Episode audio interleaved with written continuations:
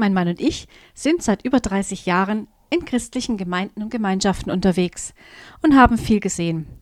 Ein Thema beschäftigt mich immer und immer wieder. Wir erleben es seit Jahrzehnten. Dazu eine kleine Geschichte von mir. Ich war eingeladen zu einer Gebetsveranstaltung und als Rednerin war eine bekannte Persönlichkeit eingeladen. In der Pause traf ich eine Frau aus unserer Gemeinde, die ganz begeistert von dieser Rednerin war und genau deswegen dort war. Immer wieder höre ich, den oder die musst du unbedingt erleben, die sind wirklich gesegnet und haben mein Leben verändert.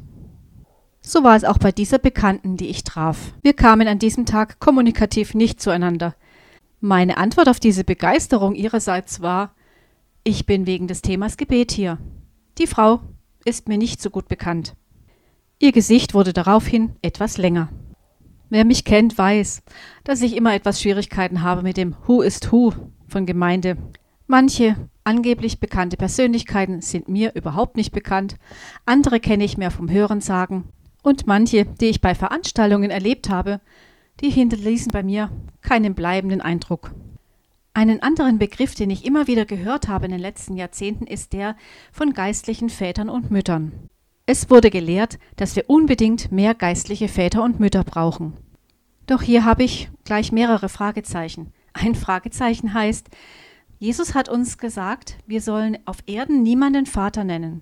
Und das gilt für mich gleichermaßen auch für Mütter, denn nur einer ist unser Vater, Gott im Himmel. Was ich in diesem Zusammenhang ebenfalls immer wieder gehört habe, war, dass wir berufen sind, Jüngerinnen und Jünger zu machen. Ihr Lieben, das sind für mich gefährliche Begriffe, denn Jesus hatte Jünger.